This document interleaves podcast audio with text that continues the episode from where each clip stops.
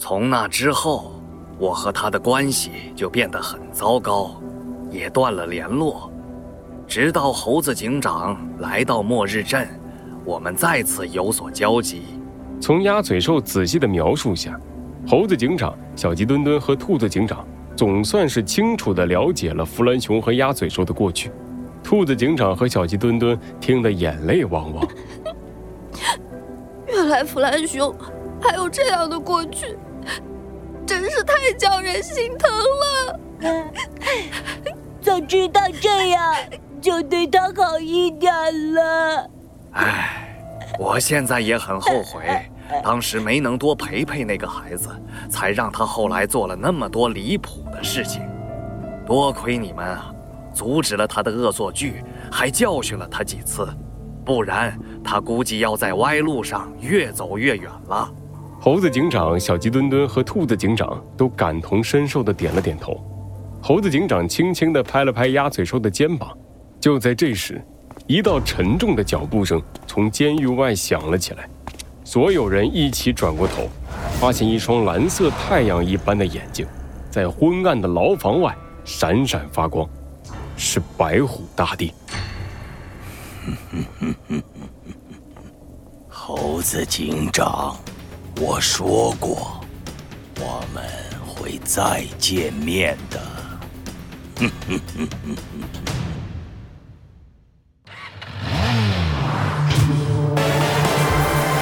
罪恶藏在谜题之下，真相就在推理之后。猴子警长探案记，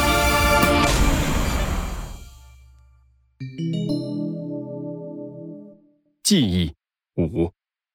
私人医院里，丹顶鹤百无聊赖地把玩着一个老式的游戏机，在他的身边，小邓玲被堵住了嘴巴，绑上了手脚，他瞪着大眼睛，一脸惊恐地看着丹顶鹤。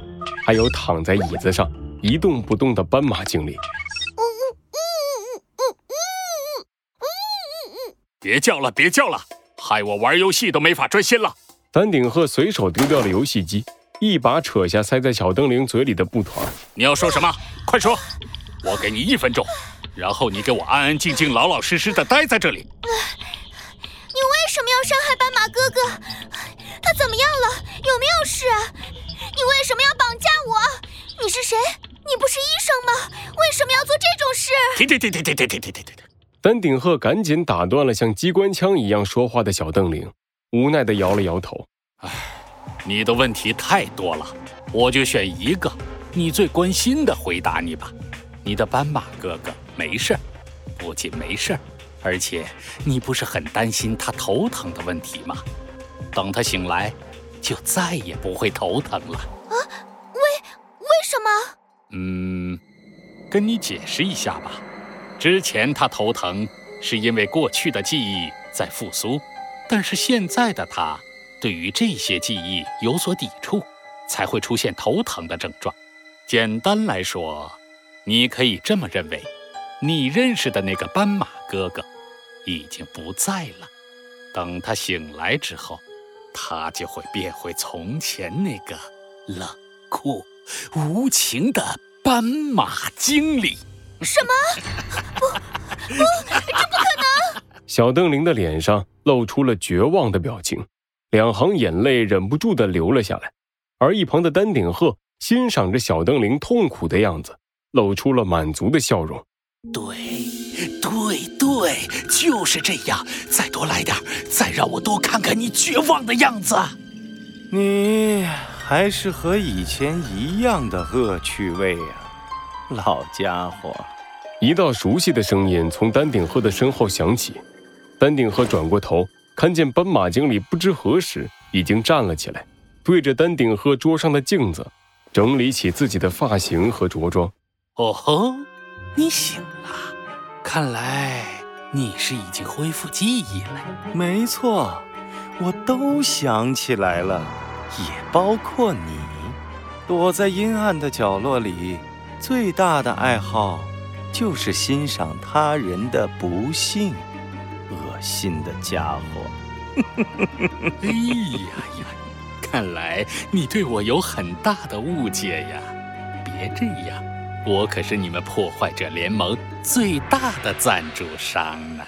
是啊，同时你也是森林都市的纳税大户，明面上的基因研究所所长，也是森林警局最大的装备供应商。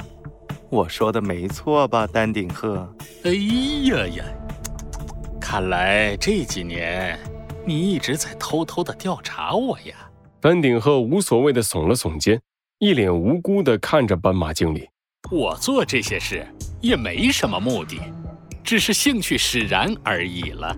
哼，我什么都没问，你这么着急解释做什么？嗨，你不用担心，我调查你只是出于对联盟安全的考虑罢了。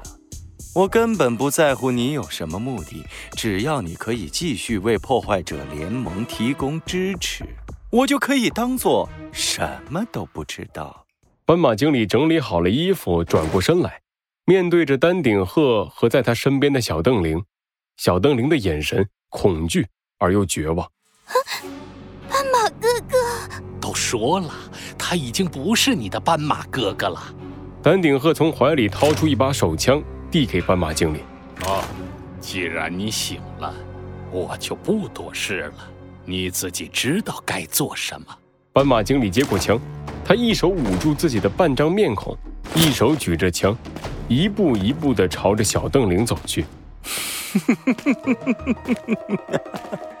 你好，小邓灵，再一次自我介绍一下，我呢是斑马经理。不过和你所知道的斑马经理不太一样，抱歉了，你听到了我们的对话，也知道我的真实身份，所以。不不不要！小灯灵绝望的摇头，不断的往后退去，可是很快，他的背就碰到墙壁，一旁的丹顶鹤忍不住露出了邪恶的微笑，满是期待的看着这一幕。所以，我只能这样了。一声枪响，小邓玲绝望的闭上了眼睛。可是过了许久，他也没有感觉到任何疼痛，反倒是一阵绳索摩擦的声音，让他睁开了眼睛。啊，斑斑马哥哥！斑马经理解开了绑住小邓灵的绳子，在他的身后不远处是倒在地上的丹顶鹤。小邓灵。你一会儿从后门离开，记住，出去的时候不要慌，要像什么事都没发生过一样。然后找一个公用电话报警，不要说你是谁，只要说这边发生事故就好了。斑马哥哥，你你还认得我？我当然记得你了，我是失忆，不是傻瓜。斑马经理扶着小灯灵站了起来，轻轻地拍了拍他的脑袋。这段时间。谢谢你们的照顾，如果有机会的话，我会报答你们的恩情。不过现在我们不适合待在一起。斑马哥哥，你要做什么？你不和我一起回家了吗？小灯灵看着斑马经理，忍不住用上了哀求的语气。我们，我我们就当做这里的事没有发生，我们回去吧，啊，好不好？不行的，快走吧，小灯灵。斑马经理轻轻地推开了小邓灵，走到了倒在地上的丹顶鹤身边，从他的身上拿走了一部手机。忘记，并不是那么容易的事情。发生的事情始终存在，它就像一根树苗，植根在你的心里。就算一时不起眼，但它迟早会浮现在你的眼前。我做过的事，即使忘记，也不会消失。所以，我没有享受这一份幸福的资格，而且，很早之前，我就已经决定了自己存在的意义，那就是为了大地的理想而献身。抱歉，我并不属于这里，我有我该去的地方。斑马经理将手机收入怀中，缓缓地朝着诊室的大门走去。永别了，小邓林。